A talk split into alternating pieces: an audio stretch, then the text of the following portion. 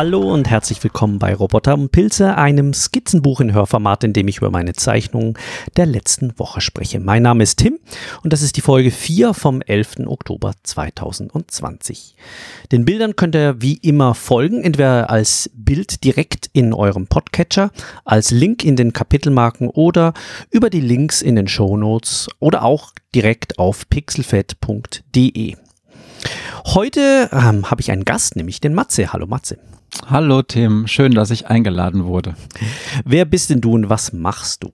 Ich bin Matthias oder auch Matze, ähm, das könnt ihr halten wie ein Dachdecker. Ich bin Podcaster aus Norddeutschland und ich bin in verschiedenen Podcast-Projekten aktiv, zum Beispiel im Jugendrechts-Podcast mit Maria, der Jugendrichterin.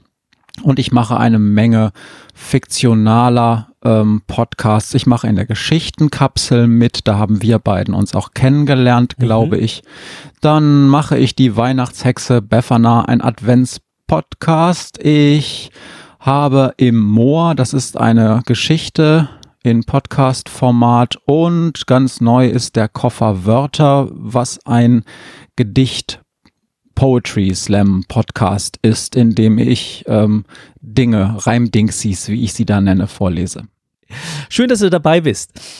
Erzähl mal ein bisschen, wie, wie funktioniert das? Was, wie, wie kommen da die Gedichte zustande? Also ja, wie das zustande kommt, äh, wie Gedichte zustande kommen, wie Zeichnungen zustande kommen, wenn man jetzt keine Vorlage oder ein konkretes Projekt hat, ähm, das ist tatsächlich sehr unterschiedlich. Ich habe mir ganz ähnlich wie du eigentlich vorgenommen, ich möchte möglichst täglich, klappt nicht immer, aber zumindest sehr regelmäßig ähm, selber kreativ arbeiten und an dieser kreativen Arbeit auch für mich selber lernen mhm. und besser werden. Und äh, da ich mir das Zeichnen nie zutrauen würde und ähm, da musste ich mir halt andere kreative Dinge ausdenken und da standen für mich zwei Dinge im Vordergrund. Das hätte entweder Musik sein können oder Schreiben. Mhm. Und es gibt eine ganz tolle Disziplin, die eigentlich beides vereinigt und das ist die Poesie, denn ähm, Poesie kann man sich ohne Musik eigentlich nicht vorstellen, denn für mich sind Verse im Prinzip auch immer eine Art ja, eine Art Wortmusik, denn mhm. man, das ist musikalisch im Prinzip, auch wenn das viele Menschen vielleicht gar nicht so mitbekommen. Und ich mag Poesie einfach sehr gerne und ich sehe aber immer wieder, dass ich da auch noch viel besser werden könnte, gerade auch in der in der Kreation, also in der Frage, wie kann ich jetzt eigentlich auf neue Ideen kommen, neue Formate, neue neue Ideen, wie ich auch schwierige, schwierige Themen poetisch bearbeiten kann. Und mhm. da habe ich mir gedacht, okay, ich mache jetzt jeden Tag möglichst ein Gedicht. Und als ich dann eine ganze Menge zusammen hatte, habe ich gedacht, jetzt habe ich so ein ganzes Set von Teilen zusammen. Und die würde ich jetzt gerne als Podcast veröffentlichen. Und so ist der Koffer Wörter entstanden. Und zwar deshalb, weil ich finde, dass Poesie eigentlich eine Audiokunst ist. Also diese Gedichtbände, die in den Regalen stehen, die sind ganz nett, aber das verkennt total, dass zum Gedicht auch der Vortrag des Gedichts gehört, wie mhm. das ganz früher auch bei den alten Griechen ja auch schon war. Ich meine, die Lyrik, die kommt ja von der Lyra. Das ist ja ein Instrument gewesen, so eine Art Mini-Harfe, so. Und das wurde da immer geklimpert und dann wurde dazu ähm, Wortvortrag gemacht. Also es ist total unüblich, ohne Musik eigentlich ähm, Gedichte zu erzählen und schon mal ganz, ganz unüblich Gedichte zu schreiben und zu glauben, das ist das Gedicht. Also das ist wirklich, das, das haben, das haben wir moderneren Menschen uns erst so ausgedacht, dass das schon Lyrik ist. Nein. Mhm. Mhm. Ja, das, das merke ich auch immer, dass ich zu, also ich habe zu Poesie keinen besonders guten Zugang, also weil ich irgendwie noch nicht ganz verstanden habe, wie Poesie wirklich funktioniert. Ich habe auch schon versucht zu schreiben, aber es fällt mir sehr schwer. Und ich merke immer wieder, wenn ich sie lese, dann wirkt sie viel weniger, als wenn ich sie höre. Deswegen gefällt mir das auch so gut, dass du das als Podcast machst und ähm, nicht nur in geschriebener Form, weil ich glaube, du veröffentlichst das ja auch auf einem Art Live-Journal oder einem Blog oder so, oder? Genau, also ich habe noch so einen so so ein Krähenpost-Blog äh, sozusagen, wo ich immer ein Gedicht einfach aufschreibe, auch mehr für mich, mhm. weil ich immer, ich verliere Dinge ohne Backup und wenn der Computer mal kaputt geht, dann sind Dinge weg und darum müssen die immer irgendwo ins Internet rein. und äh, genau, das ist aber tatsächlich immer nur die Hälfte. Ähm, ich habe das schon ganz häufig gemerkt, dass so Gedichte nicht funktionieren und diejenigen von euch, die da auch denken, boah, ey, Gedichte. äh, den kann ich nur wirklich raten, lest sie euch beim Lesen laut vor. Mhm. Und wenn ihr das nicht hinkriegt, dann hat entweder das Gedicht ein Problem oder ihr müsst vielleicht nochmal dran. Aber also Gedichte, die man nur liest, sind für mich immer nur halbe Gedichte. Man muss sie wirklich vortragen, für sich, für andere, whatever. Es ist wirklich wichtig, dass sie zumindest in der inneren Stimme im Kopf wirklich erschallen, sozusagen. Der Grund, weshalb Matthias heute dabei ist, hat mit den Einkofferwörtern oder den, den, den Kofferwörtern zu tun. Wir hatten nämlich ein kleines gemeinsames Kunstprojekt und ähm, das fang, fing an mit einer Anfrage an dich. Ähm, hättest du Lust, ein, ähm, ein Gedicht zu schreiben, auf das ich dann ein Bild zeichnen würde und umgekehrt, ich würde ein Bild zeichnen, auf das du hin ein Gedicht schreiben würdest. Und mhm. da hast du dann dankenderweise, nein, dankenderweise, wie heißt es? Ähm, dankenswerterweise. Dankenswer dankenswerterweise ähm, zugesagt. Und ähm, das, äh, das, wir hatten dann also ein Stichwort beziehungsweise ein Stichgedicht und ein Stichbild, das wir abgegeben haben und dann ein Reaktionsgedicht und ein Reaktionsbild daraufhin kreiert. Ja, schöne Idee, danke dafür. Also ähm, habe ich noch nie gemacht, sowas, hat unheimlich Spaß gemacht. War auch für mich ganz neu. Ich würde mal mit dem ersten Bild, das wäre nämlich auch das erste Bild ähm, der letzten Woche. Ich hatte ja eine kleine Pause, weil ich im Urlaub war ähm, und habe heute acht Bilder zu besprechen. Und das erste Bild, das war tatsächlich dieses, ähm, äh, dieses Stichbild, das ich dir gegeben habe. Und das Bild, das heißt, ähm, ich habe dem den Titel Parabolbiene gegeben. Ähm, das ist ein Bild von einer Biene, beziehungsweise vier Bienen, äh, eine sehr große Biene und die sitzt auf einem großen Parabolspiegel. Ähm, das ist auch hier wieder gezeichnet mit einem, ähm, vor allem mit einem 0,1 Millimeter Tintenstift. Ähm, ich finde, die Biene ist mir ziemlich gut gelungen. Ich habe sehr lange dran rumstudiert, wie die drauf sitzen soll und habe immer wieder mit den Proportionen gehadert, weil die einfach nicht aufs Blatt gepasst hat. Also ich mache ja vorher immer so Striche, wo soll das Bild drin sein und die Biene wurde immer zu groß. Und deswegen habe ich sie etwa dreimal neu skizziert und habe mehrere Vorskizzen gemacht und irgendwann hat sie dann drauf gepasst. Und ähm, drumrum schweren andere Bienen. Äh, drunter sind, äh, sind zwei Parabolspiegel und die Idee des Ganzen war halt, ähm, es ist eine Biene und die sitzt auf etwas anderem als auf einer Blume, das aber aussieht wie eine Blume. Also das, da ist kein wirklicher Hintergedanke da, ähm, dahinter, sondern es einfach nur zwei Elemente, auch hier wieder biologischer und technischer Natur, die miteinander verbunden sind. Ich habe das Gefühl, ähm, wie gesagt, die, die Biene, die ist mir recht gut gelungen. Ähm, die ist von der, von der Richtung her so ein bisschen von hinten. Man sieht ein Auge, man sieht den Rüssel, man sieht ein paar Beine. Und der Parabolspiegel, der ist, finde ich jetzt so halb gelungen. Der ist eher so ein bisschen im Hintergrund, auch eher grob äh, schraffiert und skizziert. Und ich habe das Ganze dann noch mit Wasserfarben übermalt, noch ein paar kleine weiteren Bienchen drauf gemalt. Und ähm, ja, das war dann dein, dein äh, Stichbild. Ja, ja. Ähm, äh, da hätte mich nochmal interessiert, hast du wirklich ähm, die diese Sitzhaltung der Biene vorher studiert? Also hast du dir wirklich Fotos, Bilder von Bienen, die so mhm. auf Blüten sitzen, angeschaut oder hast du das einfach, okay. Ich, das finde ich beeindruckend. Viele. Ja, das finde ich beeindruckend, weil das wirklich, ja, es passt einfach. Man denkt so, ja, das ist nicht einfach, da sind nicht einfach äh, die drei Beine, die man von der einen Seite sieht, irgendwie angeordnet, sondern das ist schon genau so, wie so eine Biene auf einer Blüte sitzen würde. Und das fand ich, das war das Erste, was mir sofort aufgefallen ist, was sehr beeindruckend war. Das, danke. Das, das Schwierige war hier wirklich gute Referenzbilder zu finden, wo die Biene eben nicht nur von der Seite gezeigt wird, sondern eben so von einer Dreiviertel, von einer Dreiviertelsicht, damit man auch den Parabolspiegel am Schluss sieht. Ähm, Und da habe ich nur wenige gefunden. Und das, man lernt dann immer sehr viel über die Anatomie eines, ja, hier der Biene oder auch, wenn man sonst irgendwelche Objekte zeichnet. Und das, der, die Biene besteht hier eigentlich aus drei, aus, aus, aus zwei Kugeln und einem, ähm, ja, einer langgezogenen Kugel.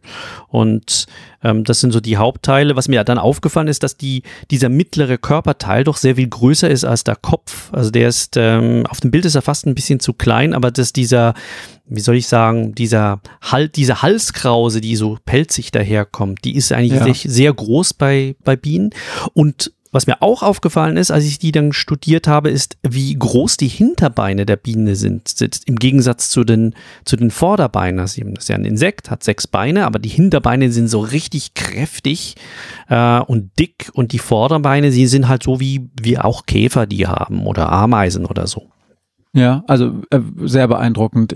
Da denkt man oder da sieht man mal wieder, wie wichtig das oder wie gut es ist, dass es inzwischen sowas wie ja, Fotografien gibt, von denen man abmalen kann. Weil stell dir mal vor, was die im 17. oder 18. Jahrhundert die Künstler für Schwierigkeiten gehab, gehabt haben müssen, die, solche Bienen zu studieren, weil die haben ja nicht stillgehalten, wenn die auf diesen Blüten da gesessen haben. Ne? Das ist ja überhaupt nicht trivial, wenn man das mal überlegt. Das stimmt, äh, ja.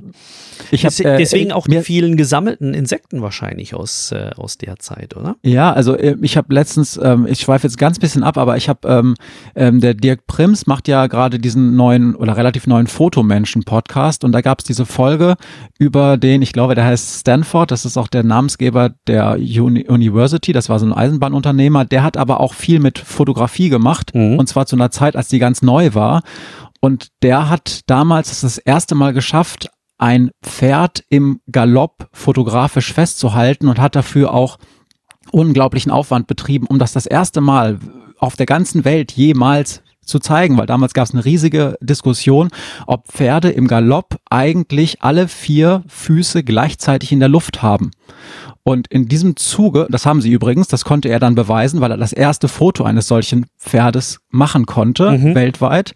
Und da hatte er dann auch bewiesen, dass ganz viele ähm, Zeichnungen, Bilder von Pferden, die es vorher gab, einfach falsch waren. Also mhm. dass sozusagen, wie die Künstler das da dargestellt haben, dass es sowas gar nicht gibt in der Natur. Mhm. Und das ist, das fand ich, finde ich halt erstaunlich, wie dann Fotografie auch wieder dazu führen kann, dass, äh, dass dann Künstler, wenn sie sich dann das als Vorlage nehmen, auch bessere Künstler werden. Also besser im Sinne von ähm, realistischer, wobei man natürlich sagen kann, na gut, ist das besser? Es ist auf jeden Fall, erstmal haben sie mehr Auswahlmöglichkeiten oder können sich auch näher an der Natur orientieren. Fand ich interessant, aber gut, sehr weit weg jetzt.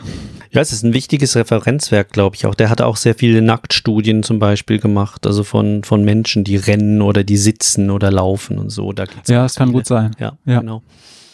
Ja, auf jeden Fall ein schönes Bild. Ich war sehr froh, dass du mir das geschickt hast. Was hat es denn bei dir ausgelöst? Ja, also ähm, bin jemand, der immer schnell so auf Grundsätzlichkeiten kommt und der sich immer dann wieder zwingen muss, von relativ abstrakten, konzeptuellen Überlegungen ins Detail zu kommen. Ähm, darum war das Erste, was mir halt aufgefallen ist, was jetzt auch nicht so überraschend ist, dieser Gegensatz zwischen Natur und Technik. Mhm. Also dieser Biene, die quasi auf dieser Parabolantenne sitzt, statt auf einer Blüte. Und dann sind bei mir sofort diese Assoziationsfeuerwerke losgegangen von Gegensätzlichkeiten. Mhm. Also Technik versus Natur. Und das hat dann auch quasi das Resultat dann ähm, beeinflusst, als ich dann mich an das Gedicht gesetzt habe. Also es gibt dann immer so diese zwei Sachen. Einmal ist das, ist, also, oder drei. Es gibt so diese Frage, was ist für mich das ins Auge fallende oder was ist für mich das Thema, was da irgendwie drin steckt und das war dieser Gegensatz. Mhm. Dann ist die zweite Sache, was ist eine formale Überlegung, wie man das formal, lyrisch, poetisch, wie auch immer du es nennen willst, ähm, festhalten oder auch wiedergeben kannst, dass es auch irgendwie passt.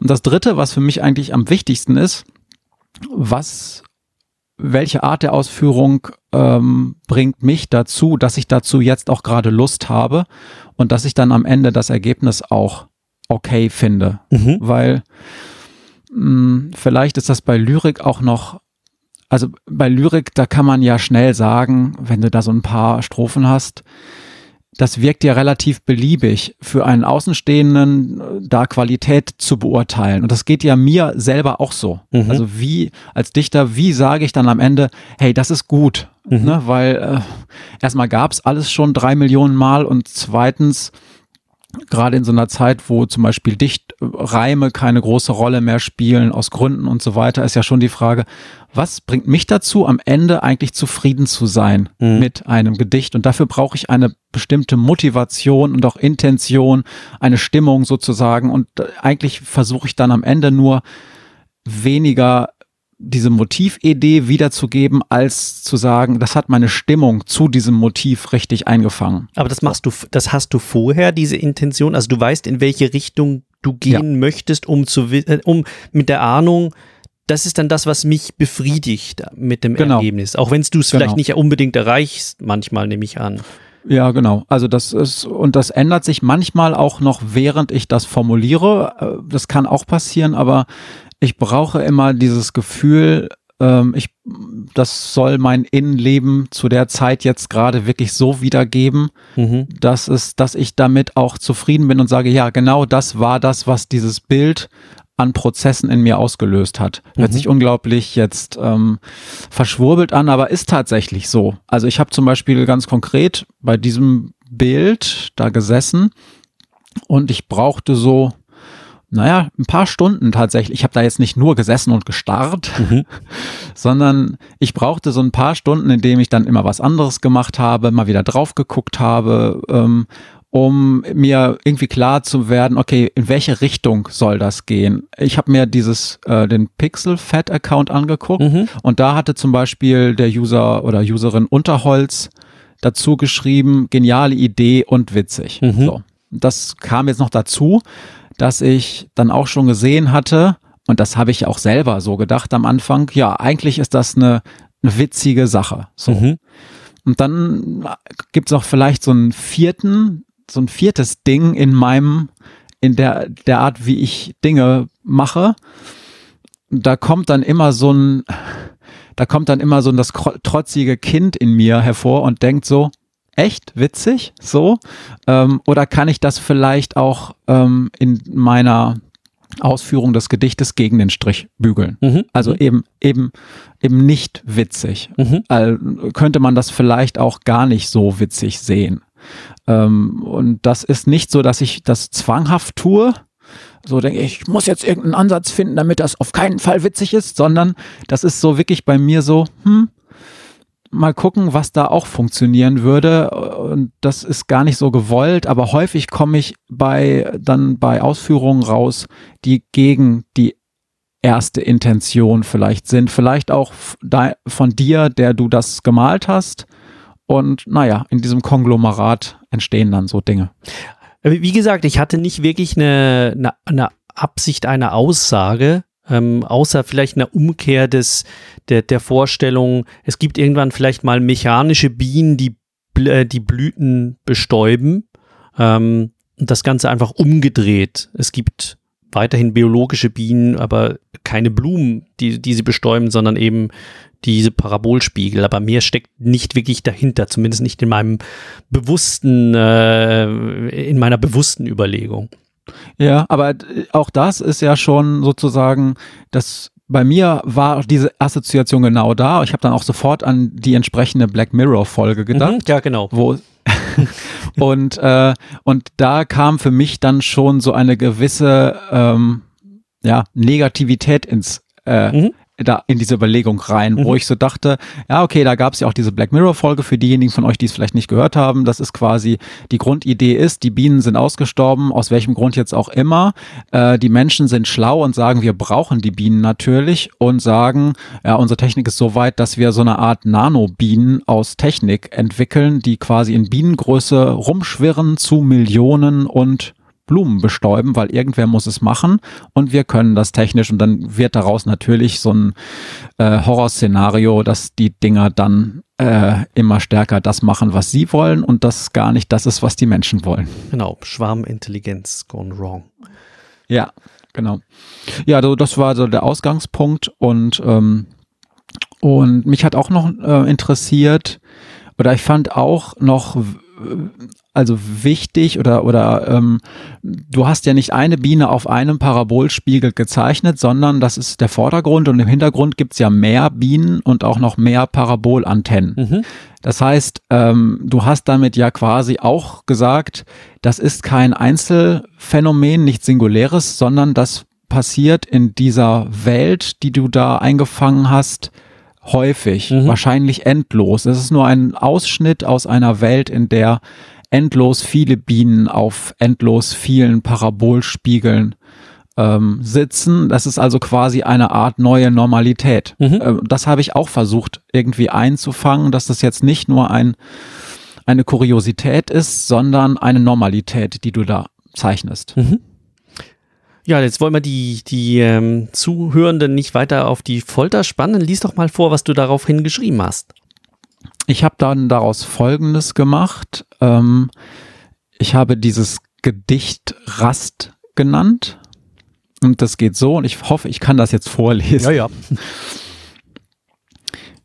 Das Haupt in der Wiese, die Zehen im See, die Augen geschlossen im eisernen Klee. Die flirrende Sonne, das zischende Nass, das Dröhnen der Bienen im stählernden Gras. Das Kitzeln der Wangen im flammenden Wald, der fliehende Häher, mechanisch und kalt, die schweigenden Kinder, das lähmende Mark, die bleiernen Lieder, der keimende Sarg.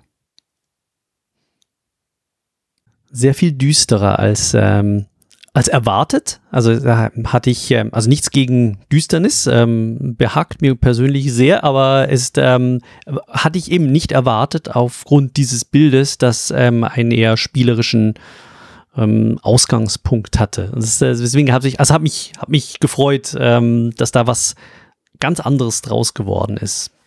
Ja, ich war mir nicht so ganz sicher, als ich deine erste Nachricht bekam. Die war so ein bisschen, ah ja, interessant, so ganz anders. du kannst ja auch sehr gut, sehr freundlich gegenüber Dingen sein, die du jetzt gar nicht so geil findest. Ich kenne dich ja. Du war, bist ja jemand, der, der nie sagt, äh, Schrott so. Darum war ich mir nicht ganz sicher. Aber erzähl doch mal ein bisschen, was es dann was es dann sozusagen, wie, wie du den Text verstanden hast oder was es mit dir gemacht hat, um das jetzt mal ein bisschen blumiger zu fragen. Also die die ersten zwei ähm, Strophen sind für mich beschreibend und auch hat was Beruhigendes. Also es ist eigentlich so, die, die, die umschreibt die Szene von vielen Bienen, die in diesem ähm, technischen, auf, die, auf dieser technischen Wiese herumfliegen. Ja. Und dann, dann driftet es aber langsam ab. Ähm, also eben, der also plötzlich das Kitzeln der Wang im flammenden Wald ähm, verstehe ich nicht, aber löst bei mir was aus. Das ist, äh, da ist was Negatives drin. Der fliehende Heer, mechanisch und kalt. Äh, hier ist eine Wertung drin. Mhm. Ähm, also das ist, ist was Negatives, das passiert. Die schweigenden Kinder, das lähmende Mark, die bleibenden Lieder, der, die, die bleibenden Lieder, der keimende Sarg. Also hier wird es dann, hier ist was hier ist was tot, hier ist etwas ähm, gestorben, äh, wir haben hier etwas verloren. Die schweigenden Kinder, mhm. vielleicht gibt es die Menschheit auch nicht mehr. Ja. Also es ist so ein, es beschreibt die Szene und, und liefert dann den Hintergrund dazu, der sehr negativ ist. Ja, ja, tatsächlich, ist so. also ähm, auch so mit, mit, also dystopisches Szenario, ne? Ja, klar. Genau. Äh, ja, das war auch der, die Intention. Ich habe das durchaus auch so aufgebaut, dass die ersten beiden ähm, Strophen quasi wie bei einem Sonett, obwohl es keine Sonettform ist, in einer Art Aufgesang eine Szene etablieren. Also mhm auch relativ, wie du sagst, ja, statisch oder gleichbleibend. Da wird erstmal deskriptiv mhm. und dann kommen in den beiden folgenden Quartetten, beim Sonett wären es jetzt Terzette, aber hier geht's dann sozusagen formal genau so weiter. Da kommen dann eher wertende äh, Dinge rein, die die Szene auch ähm, stärker ja ins Negative führen und ähm, dann auch ein bisschen umkehren, weil weil ähm, die ersten beiden Zeilen, also die beschreiben immer, was in der Natur gerade passiert, äh, enden dann, äh, also die ersten beiden ähm, Strophen äh, beschreiben, was in der Natur gerade passiert und enden äh, in der letzten Zeile immer mit dieser Beschreibung, dass irgendwas mechanisch ist. Also die, äh, das Haupt in der Wiese, die Zehen im See, die Augen geschlossen im eisernen Klee. Gibt's mhm. nicht, klar. Mhm. Flirrende Sonne, das zischende Nass, das Dröhnen der Bienen im stählernen Gras. Das gibt's auch nicht. Das Dröhnen ist allerdings auch schon so eine leichte Wertung. Mhm. Und dann wird's negativ und am Ende Ganz am Ende des Gedichts heißt es dann die schweigenden Kinder, das lähmende Mark, die bleiernen Lieder, der keimende Sarg. Mhm. Und das ist quasi eine Umkehrung, weil es gibt, also ein Sarg ist eigentlich eine Sache, ein totes Ding und der keimt aber, also ist etwas Natürliches. Das, mhm. was vorher ähm, im Aufgesang sozusagen eigentlich etabliert wurde als etwas, als lebendige Natur. Und das kommt dann am Schluss, der keimende Sarg. Das ist also das, es wird also quasi so ein bisschen die Szene der ersten vier, äh, der ersten zwei Strophen auf den Kopf gestellt. Ja. Also das löst bei mir, also die letzte, die letzte Zeile löst bei mir auch die Assoziation aus, die ich bei, beim Besuch von, von vielen verlassenen Orten hatte, dass äh, die Natur etwas zurückerobert und etwas Neues aus Menschgemachtem macht. Ja, genau. Also es ist, ähm, ich kann es dir, also ich, erstmal will ich es dir nicht genau erklären, ich kann es dir aber auch nicht ganz mhm. genau erklären. Es ist einfach ein, eine subjektive Beschreibung, die erstmal nur mit diesen Gegensätzen Natur, Technik spielt und diesen Grundgedanken deines Bildes aufnimmt, wir setzen das mal auf eine Art und Weise gegeneinander, die es eigentlich nicht gibt und die das Ganze irgendwie verstörend macht. Mhm. Mhm. Also der, der eiserne Klee, das stählerne Gras, das greift ja quasi deine Parabolantennen genau auf. Mhm. Also nur, das ist halt, ja, man hätte ja auch schreiben können, ähm, eiserne Blumen oder sowas, mhm, ne? Ähm, und diese Blüte, es hätte ja auch eine Kleeblüte sein können ähm, auf der diese Biene sitzt, das weiß man ja nicht, weil es ist ja zu einer Parabolantenne geworden. Mhm. Also wir wissen nicht, was es sozusagen in einer Realität sonst wäre. Ja, und, mhm. ähm, und das fand ich interessant, das fand ich auch schön an deinem, deinem Gedicht, äh, an deinem, an deinem Bild, dass, dass du diese Gegensätze einfach so, ähm, ähm, dass, dass du diese beiden Elemente, Parabolantenne Biene genommen hast und die auf eine Art und Weise zusammengesetzt hast, die es so nicht gibt. Und was ich, was ich jetzt verstanden habe und was ich auch sehr spannend finde, ist diese, dass diese Gegenüberstellung hier auf viel atomarem Niveau stattfindet, eben über Adjektive und Substantive. Ja, und man, ich habe es auch versucht offen zu halten, insofern, dass ich, ähm, dass ähm, wie sage ich das jetzt am besten? Ähm, ich habe es versucht offen zu halten, indem es nicht klar wird, ob das eigentlich nur eine eine Fantasie, eine Traumvorstellung ist, das Dösen an einem Nachmittag, wo man gerade am See liegt, weil mhm. ich habe bewusst nur ähm, Naturbeschreibungen ähm, genommen, die man auch mit geschlossenen Augen vollziehen kann. Mhm. Also das, äh, das, das, die Zehen im See, die Augen geschlossen im eisernen Klee, das beschreibt es ja schon. Die Augen sind offensichtlich geschlossen. Dann die flirrende Sonne, das zischende Nass, das Dröhnen der Bienen, ähm, das Kitzeln der Wangen, der flammende Wald, der fliehende Häher, also Eichelhäher, kennt, kennt vielleicht jeder, der, mhm. auch der den, der den Holzweg von Tim mal gehört hat. Da kommt bestimmt auch ein Eichelhäher vor, ja, oder? der kommt vorher. Ja. ja, das ist halt, das ist halt der Eichelhäher ist ja der der Warner des Waldes. Mhm. Also wenn du den, wenn du den äh, äh, hähen hörst, also rufen hörst, dann hat er irgendwas entdeckt, wo er denkt, ich warn mal die, die Crew lieber, weil irgendeine Gefahr droht. Also der, also wenn die Tiere den Eichelherr hören, denken die, oh, Gefahr. Mhm. Und den fliehenden Herr kann man also auch hören, den muss man nicht sehen. Die schweigenden Kinder hört man natürlich auch, indem man sie halt nicht hört. Ähm, das heißt, das sind alles Natur Naturbeschreibungen, die man mit geschlossenen Augen vollziehen kann. Insofern kann das sich auch alles im Kopf abspielen, mhm. in einem, in einem, ja, in einer etwas ähm, abschweifenden Fantasie, während man im Park liegt oder an, am Waldrand mit den Zehen im Wasser. Mhm. Ja. Mhm. Das ist dann immer meine oder häufig meine äh, meine, meine, äh, mein Notausgang, dass man sagen kann, ist alles nur ein Traum. War alles so. nur ein Traum. ja, ist schon, ist schon tatsächlich so. Ich finde reine Fantasy schwierig tatsächlich, weil, ähm, weil da viele Leute sagen, äh, was, was, was soll das? Das hat doch nichts mit meiner Welt zu tun. Und ich versuche immer einen Ansatz zu finden, dass man sagt, ja, vielleicht ja doch. Mhm. Mhm. Sehr schön. Hat mir sehr gut ja. gefallen. Jetzt drehen wir das Ganze mal um.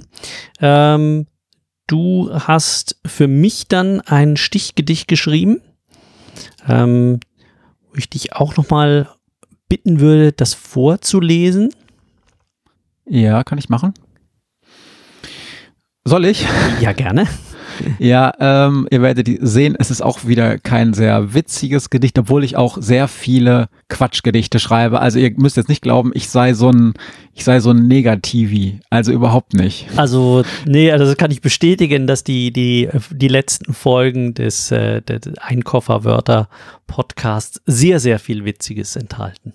Ja, ja, also das ist, aber das war jetzt gerade das, was mir einfiel, erzähle ich gleich. Ich lese es erstmal vor und genau. dann kann ich noch ein bisschen was dazu sagen, warum ich es dir geschickt habe. Hauptbahnhof.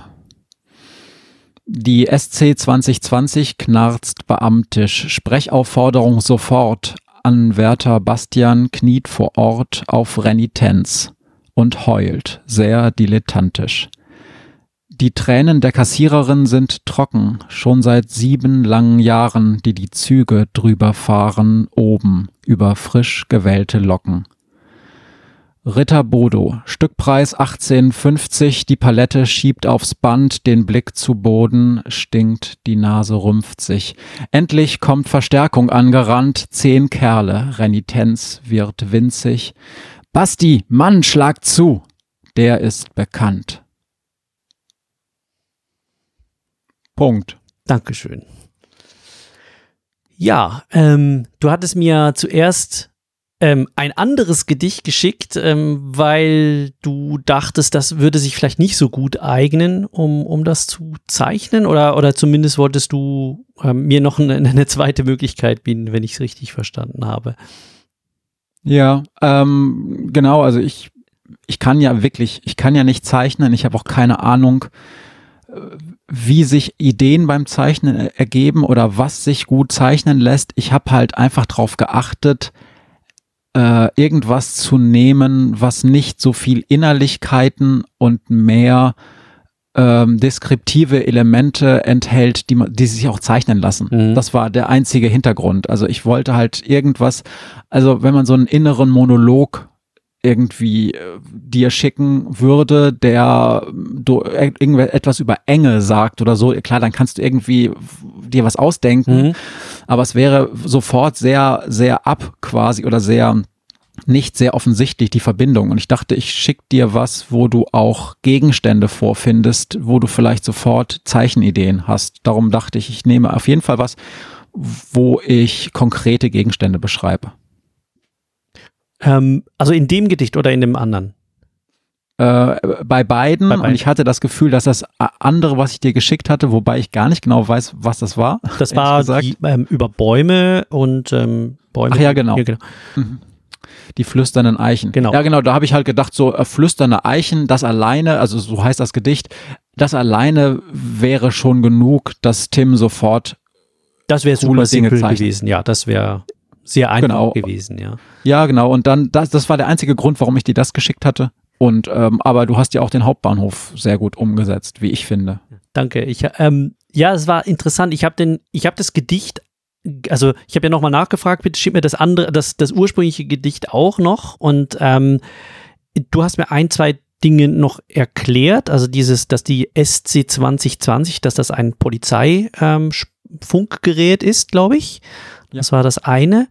Und ich habe trotzdem das Gedicht, äh, da bin ich nicht wirklich am Anfang nicht reingekommen. Also ich habe das Gefühl gehabt, ich, ich kriege irgendwo so einen Grundgedanken mit. Es geht vermutlich um Polizeigewalt. Ähm, mhm. Und aber irgendwo bin ich immer stecken geblieben. Also ich konnte zum Beispiel mit dem Ritter Bodo nichts anfangen. Ähm, oder, ja, da spricht der Schweizer natürlich. Ja, es ist. und ich habe mich, ich habe mich dann äh, mit meiner Frau drüber unterhalten ähm, und, und ähm, sie, sie hat mir dann geholfen, dass, also sie hat, sie hat mehr auch mit, äh, mit, mit Texten zu tun und ähm, dann haben wir dann zusammen auch irgendwie rausgefunden, worum geht's dann da drin. Und dann ist dann von mir so ein inneres Bild entstanden von diesem, einem jungen Beamten, der ähm, einen, ein, einen Dieb, der eben diesen, diese Ritter Bodo, also ein, ein Alkohol, irgendwie so ein, ein Bitterschnaps oder sowas, glaube ich, ja. ähm, gestohlen hat, ähm, wurde dabei geschnappt. Das ist am Bahnhof ähm, in irgendeiner, ja, so eine kleine, kleine Bude wahrscheinlich. Und ähm, der wird dann überwältigt von einem jungen Polizisten, der aber nicht so recht weiß, was er mit diesem äh, mit, mit diesem Menschen, den er da vor sich hat, anfangen soll. Und äh, dann kommt die Verstärkung und äh, die sagen ihm dann, ja, er muss halt zuschlagen, weil das gehört dazu. Ja, so ein bisschen, tatsächlich. Ja, genau. Also sehr viel drin, was auch bei mir im Hinterkopf äh, tatsächlich sich so abgespielt hat. Und ähm, ich weiß gar nicht, vielleicht sollten wir das Bild nochmal besser beschreiben. Soll ich mal anfangen? Weil ähm, ja. das, ähm, das Bild selber ist, äh, also das ist, ich finde es beeindruckend. Das ist, ist glaube ich, ähm, es wäre jenseits von allem, was ich jemals zustande bekommen würde. Also, du hast mir schon, ich weiß gar nicht genau, was es für eine Maltechnik ist. Also, es wirkt Kannst du das nochmal kurz sagen, weil da kann ich nicht viel zu sagen. Also, ich vielleicht mal beschreiben, was es ist. Es ist eine zerbrochene Flasche in einer Pfütze. Und mhm. die, die Maltechnik ist ähm, eigentlich nichts anderes, als ich sonst auch mache. Es ist eigentlich Feinliner ähm, 0,1, äh, nein 0,2 Millimeter Stift habe ich hier genommen äh, von dieser Ritter Bodo Flasche, wo ich auch eine Referenz dann dazu gesucht habe und auch gefunden habe.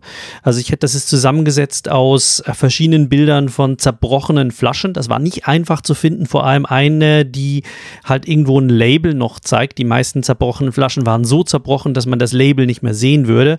Und ich habe dann ja irgendwie mir was zusammengesetzt aus diesen verschiedenen Referenzen und ähm, dann ist dann dieses Bild entstanden aus einer Flasche, die am Boden und am Hals zerbrochen ist. Der Rest ist sichtbar und sie liegt in einer Pfütze, die ähm, halt ausgemalt ist mit einem 1 mm Stift. Also es ist auch einfach ähm, einfach schwarz ausgemalt. Es gibt nur zwei, es gibt nur weiß und schwarz. Deswegen ist es eher untypisch für das, was ich sonst mache, weil ich sonst schraffiere. Aber hier ist es wirklich nur Kontrast schwarz oder weiß. Ja, das ist deshalb äh, schon interessant, weil ähm, ich habe mir das zum ersten Mal, als du es mir geschickt hast, auf dem Handy angeguckt. Das ist ja ein kleines Display. Mhm. Und dass das mit Fineliner ausgemalt ist, das konnte ich nicht erkennen. Also für mich sah das wirklich aus, als sei das ein, sei dieser Flüssigkeitsfleck, in dem die Flasche liegt, ein schwarzer Tintenfleck. Und ich kann erst jetzt auf dem großen Bildschirm so ganz leichte Musterungen erkennen, die auf, ähm, die auf eine Art Feinliner äh, ähm, Ausmalung hindeuten. Das konnte ich aber auf dem auf dem Handy gar nicht erkennen. Also ich hatte mich deshalb gefragt, was das für eine Technik ist, mhm. weil das hätte auch tatsächlich so, ähm, ja, so ein, so ein richtiger Tintenklecks sein können oder dass man quasi mit, mit äh, schwarzer, ähm, mit irgendeiner sehr homogenen schwarzen Farbe breitflächig das ausfüllt. Ja. Aber jetzt sehe ich's, jetzt sehe ich's. Ja. ja, man hätte das auch mit irgendwie Marker äh, dann übermalen können, aber das ist, das Problem ist halt, dass Marker ist auch sehr unregelmäßig, das habe ich in der letzten Folge gesagt. Ich arbeite nicht gern mit Markern und ich glaube, wenn man das jetzt veröffentlichen würde für ein Magazin oder so, dann würde man hier den Kontrast hochsetzen, dann würde man diese Schraffur nicht mehr sehen, sondern nur noch schwarz-weiß und dann wäre das Ganze mhm. wie ein Vektorbild. Also das könnte man ah, ja. auch relativ gut skalieren, vermutlich.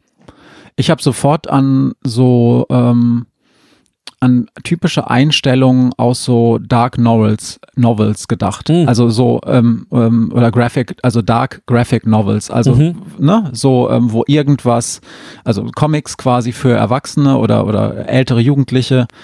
Ähm, und das ist quasi so ein ein, ein, wie nennt man, Close-up oder so, keine mhm. Ahnung, ich bin da nicht so gut, äh, wo irgendeine Flasche mit einem wichtigen Getränk oder einem, einem signifikanten Getränk für etwas, in diesem Fall vielleicht für eine Alkoholabhängigkeit oder so, mhm. dann auf dem Boden landet und zerspringt. Mhm. Äh, wobei natürlich man sich fragen kann, ist diese Flüssigkeit denn wirklich das, was in der Flasche war, oder ist das noch eine andere Flüssigkeit? Aber ähm, beide Interpretationen lägen ja in der Luft, aber wahrscheinlich ist es schon eher der Halbbitter, den man da sieht. Genau. Aber ja. das hat mich, das hat mich quasi, ähm, so, so, ich dachte sofort, ja, das könnte im Prinzip auch in so einer ähm, ähm, wie heißt es jetzt, in so einer Jessica Jones Comic Strip von Marvel quasi. Ähm, so ähm, Hardboiled Detective. Ja, genau. In der Richtung, mhm. ja. Mhm. ja. ja. Fand ich auf jeden Fall, fand ich auf jeden Fall sehr, sehr genretypisch für sowas und hat mir auch sehr gut gefallen. Ja. Dank, Dankeschön. Ja, ich, äh, ich habe mich gefragt, ähm, wie komme ich jetzt da zu einem Bild, weil ich habe, ich bin was menschliche Anatomie betrifft, bin ich noch nicht sehr geübt. Also da würde ich mir nicht zutrauen, jetzt diese Szene, wie jetzt hier ein Mensch auf einem anderen Menschen kniet, ähm, das zu zeichnen. Also ich hätte es versuchen können, aber ich glaube nicht, dass dabei, ist, dabei was wirklich Gutes rausgekommen wäre, dass das hier auch für dieses Projekt für mich ge gestimmt hätte. Ähm, deswegen habe ich mich jetzt hier mehr auf einen Aspekt der Szene äh, also konzentriert, die, die bei mir in so einem Geist entstanden ist. Also dass hier halt, ähm, was, was passiert hier? Hier wurde jemand überwältigt und etwas ist zu Brüche gegangen, also vielleicht in, in mehrerer Hinsicht. Und ähm, das ist zwar hier im Gedicht, kommt das gar nicht vor, dass diese Flasche kaputt wäre, aber sie, sie ist halt irgendwo ähm, das, das Objekt, um das es hier auch, dass das Ganze ausgelöst hat. Und die ist jetzt auch kaputt. Also die liegt jetzt hier am Boden und, und ist so die, ein, ein Zeichen dafür, was hier Metapher. geschehen ist. Ja, eine, ja. eine Metapher. Ich habe mir dann noch überlegt, soll ich irgendwo noch eine Hand malen? Aber hab's, hab's dann gelassen. Ich glaube, das wäre das wäre zu viele gewesen.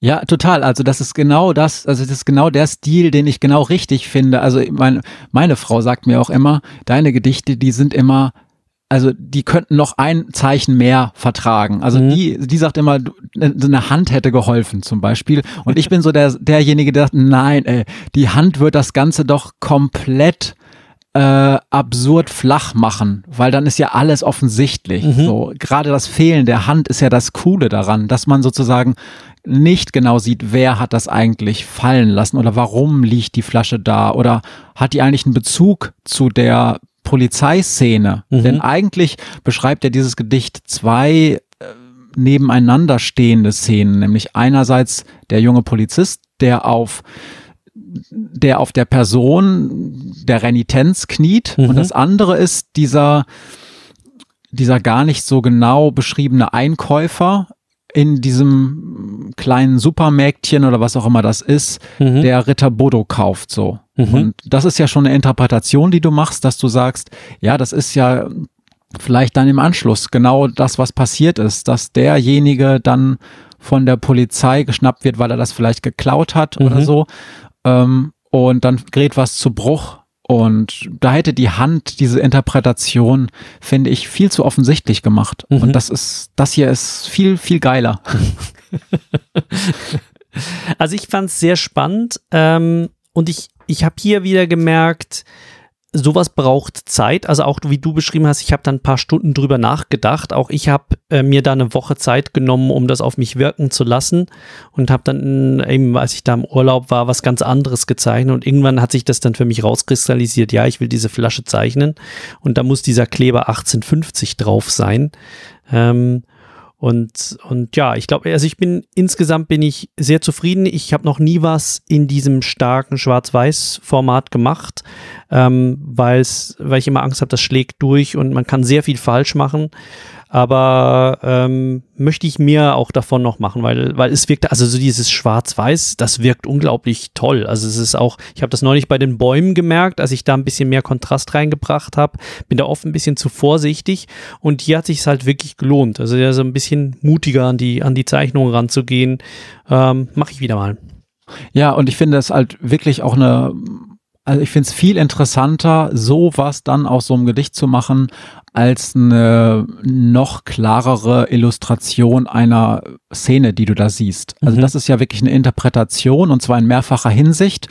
Und ähm, und die ist, also das ist halt viel, viel, viel besser als, als alles, was ich gedacht hätte. Ähm, und äh, also nur mal so zum Hintergrund.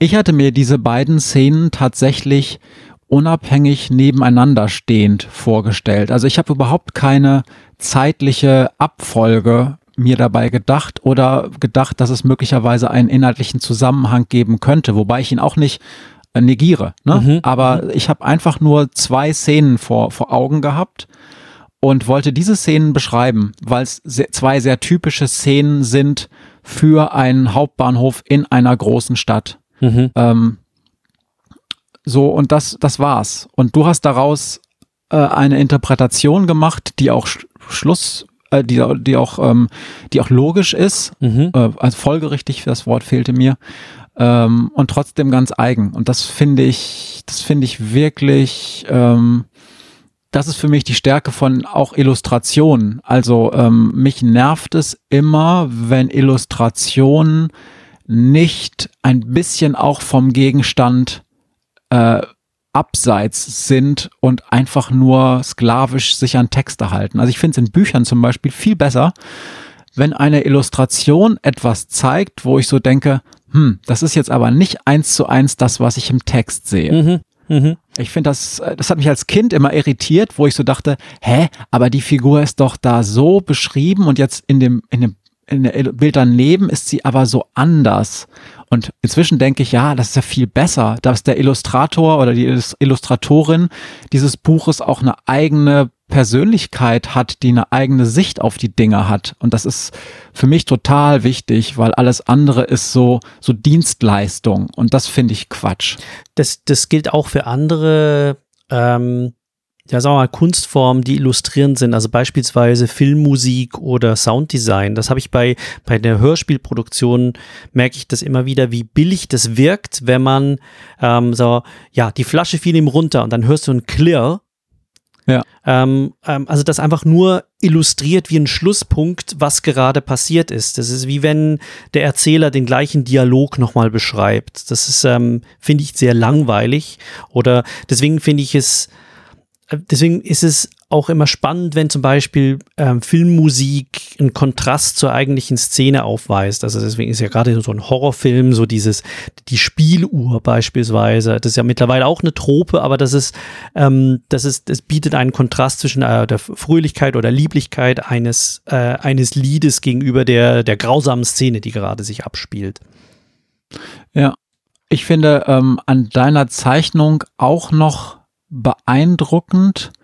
Also wer, wer in einem Supermarkt mal an so einer Kasse oder in so einer in so einer kleinen Drogerie am Hauptbahnhof mal eingekauft hat und dann diese typischen Alkoholflaschen da am, ähm, am Ausgang sieht. Und mhm. da, da gibt's ja diese, da stehen auch tatsächlich in Norddeutschland, da stehen halt diese Ritter Bodo Flaschen. Das ist so ein typischer, das ist, also im Prinzip kaufen nur äh, Junggesellen, Abschiedsklicken das oder Alkoholiker. Mhm. Niemand anderes kauft Ritter Bodo. Und es wird dann manchmal so gesagt, ja, nach dem Essen zum Verdauen. Das ist Quatsch. Also das ist ein, das ist ein, auch ein billiges Alkoholikergetränk. Mhm.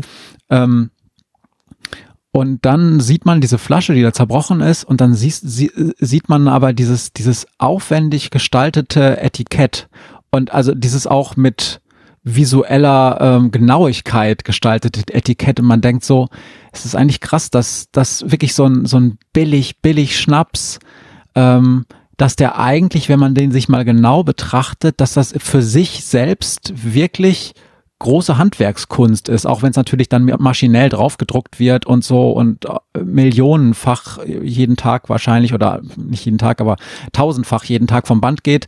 Trotzdem fand ich das also krass, dass es eigentlich aussieht wie ein hochwertiges Produkt, was es ja eigentlich auch ist. Es ist eigentlich ein Jugendstilbild, also so ein Jugendstil-Etikett. Ähm, ja. Deswegen hatte ich, weil ich das nicht kannte, hatte ich da auch die zuerst die Vermutung, das ist was Hochwertigeres, als man ähm, vielleicht meint, ja. Also es ist kein kleiner Feigling.